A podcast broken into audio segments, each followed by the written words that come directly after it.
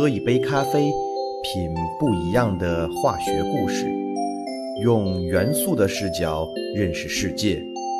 欢迎来到元素咖啡。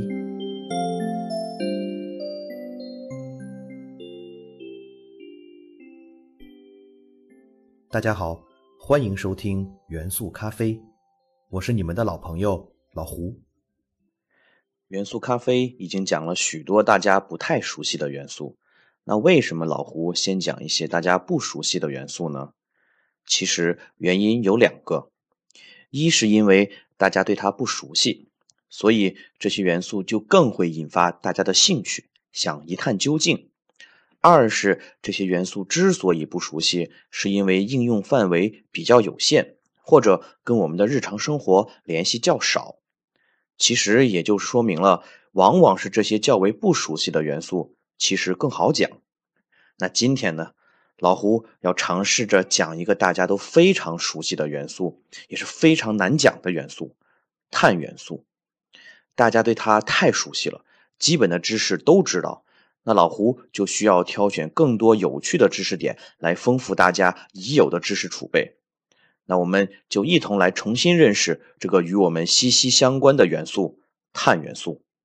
碳元素英文名称为 carbon，元素符号 C，也就是英文名称的第一个字母，原子序数六，位于周期表中的第二周期第四主族。作为原子序数为六的元素，也就说明碳元素的核外电子一共只有六个，可以说非常简单了。它们是怎么排布的呢？老胡之前跟大家介绍过，碳元素在第二周期，那就说明电子共有两层。第一层是被排满的电子层，电子数为二；第二层则没有排满，电子数为四。由于第二层是碳元素的最外层，所以碳元素的最外层电子数就是四，所以碳元素位于第四主族。而位于第二层的这四个电子其实也并不相同，每一个电子层由多个电子亚层组成。简单来说，第几电子层就有对应的几个电子亚层。例如，第一电子层只有一个亚层，也就是 1s 亚层；第二电子层就有两个亚层，2s 和 2p 亚层；第三电子层就有三个亚层，分别为 3s、3p 和 3d 亚层。所以，碳元素最外层的这四个电子，其中两个位于 2s 亚层，另外两个位于 2p 亚层。请大家记住碳元素的电子排布方式，这是后面讲到的碳元素各种化学性质的最根本原因。碳可以说是人类接触到的最早的元素之一，也是人类利用的最早的元素之一。碳在史前社会就已经被人类发现和认知，所以碳元素的发现日期是说不清楚的。人类对碳元素的大规模使用和深入了解，是从人类学会用火开始。从那以后，碳就成为人类永久的伙伴了。无论是烧木柴、烧稻草、烧牛粪，还是现代社会的烧煤炭、烧汽油、烧天然气，从本质来讲，都是一样的，都是碳的燃烧反应，都是这些可燃烧物质中的碳元素与氧气发生氧化还原反应的过程。燃烧的产物主要为二氧化碳。学会用火，让人类的饮食结构发生了本质变化，从食用生食变为食用熟食。别看这么一个小小的变化，却对人类进化起到了巨大的作用。用火将食物烧熟之后。食物中的细菌和寄生虫被烧死，人类因为食用生肉而导致的疾病大大减少，有效延长了人类的生命。同时，熟食更容易消化，人体吸收效率更高，人类可以用更少的能量吸收了更多的能量，于是有更多盈余的能量去干其他的事情，例如为大脑的进化提供了条件，大脑就能承担更多。更复杂的工作了，可以说是碳元素带给了人类以文明，并伴随和促进着到目前为止的人类文明的所有进程。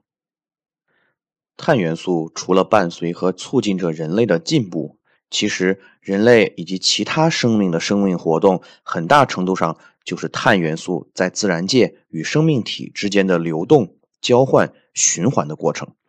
我们知道，大自然中碳元素主要是以二氧化碳、碳酸钙等无机物的形式固定和储存的。植物通过光合作用，将空气中的二氧化碳转化成为糖类等有机物质，例如纤维素、淀粉等。光合作用的本质就是让二氧化碳分子中的碳原子相互建立化学键，将太阳能转化储存在了碳碳化学键中，变成了化学能。这一步能量的转化成为一切生命体能量的基础来源，也让大自然中的无机碳变成了有机碳，进入了生命体中。以人类为例，人类通过吃粮食来直接获得淀粉等糖类物质。通过体内的氧化作用，反向将淀粉中的碳碳键打断，从而释放了蕴含在碳碳键中的化学能，变为了人类生命活动所需要的能量。释放了能量的碳元素，又从有机碳变回了二氧化碳这种无机碳，最终借助人体的呼吸过程还给了大自然。当然，人体内碳元素不光只是起到能量传递这样单一的作用，例如。人类用不完的能量会通过人体内的化学作用，将糖类物质转化为脂肪，从而储存起来。这个化学过程实际上就是将糖类物质中的碳碳键重组，形成能量密度更高的物质，从而提升能量储存的效率。当然，随着脂肪的形成，人也就胖了。当然，当人饿的时候。这些脂肪还会被反向的氧化分解，释放碳碳键中的能量供人类使用，人也就瘦了。还有一部分碳元素会成为蛋白质的骨架，形成人体的肌肉、毛发以及体内的各种酶。还有一部分碳元素会成为人体内遗传物质 DNA 分子的骨架，从而实现人体遗传物质的复制传递。还有一部分会和钙元素一起形成人体的骨骼。当然，碳元素还能参与很多很多人体内功能性物质的合成，例如玻尿酸、内啡肽、多巴胺、肝素等等等等，成为这些物质重要的骨架元素。可以说，我们人类甚至是所有的生命体中，几乎所有的物质都离不开碳元素。碳元素总是充当骨架元素的角色，所以地球上的生命也被称为碳基生命，而这些以碳元素为骨架的物质则被称为有机物。那会不会有以其他元素为基础的生命形式呢？寻找不同的生命形式是人类永恒的主题。由于我们所居住的地球只是宇宙中亿万星球中非常非常普通的一个，但是却诞生了如此丰富的生命形式，可以说是宇宙的奇迹。所以人类就很自然的想象，在如此浩大的宇宙中，怎么可能就只有地球一个地方有生命呢？还有就是我们的地球并不是永久安全的，随着太阳的逐渐老化。在约四十亿年之后，地球就会被太阳吞并，地球上的一切生命也将终结。到时候，人类踏上星际之旅，如果能有其他的生命形式，可能也可以给我们提供一些未来可能的前进方向，让我们的延续多一些可能性。翻看元素周期表，和碳元素化学性质相近的，也就只有。在它正下方的同为第四主族的硅元素，所以人类就会想象有没有硅基生命的形式存在。如果要形成生命，硅元素就要能像碳元素一样相互连接，形成长长的分子骨架，从而形成以硅元素为主的有机物。而硅元素相比于碳元素，原子半径较大。虽然最外层电子数也和碳元素相同，都为四个，但是硅元素却有三层电子。硅原子核对最外层的四个电子的吸引作用远远小于碳元素，使得硅原子之间形成的硅硅键十分脆弱，很容易断裂，也就造成硅原子作为分子骨架的话，分子骨架也十分脆弱。一般超过八个硅原子相互连接，分子链就会自动断裂。而碳原子相互连接的长度可达几十万、几百万个，依然十分稳定。这样的话，就给硅元素形成生命物质造成了极大的困难。